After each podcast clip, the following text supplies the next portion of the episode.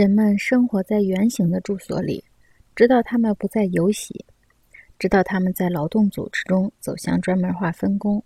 人类学家常常注意到从圆屋走向方屋的变化过程，可是他们不知道原因何在。媒介分析专家可以在这个问题上给人类学家帮助。虽然他们解释对偏重视觉文化的人并非是一目了然的。同样，视觉文化的人不大能看清电影和电视的区别，科威尔汽车和大众牌汽车的区别，因为这种分别并非两种视觉空间的分别，而是触觉空间和视觉空间的分别。帐篷或棚屋不是一块围界分明的空间或视觉空间，山洞或地穴居所亦非如此。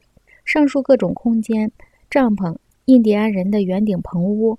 爱斯基摩人的雪屋、洞穴，在视觉意义上并非是圈定的空间，因为他们遵循的是动态的立线，像三角形一样。建筑被围起来或者转化成视觉空间以后，趋向于失去触觉的动态压力。方形是视觉空间的圈定图形，换言之，它包含从明显张力中抽象出来的空间属性。三角形遵循立线原理。这是固定纵向物体最省力的办法。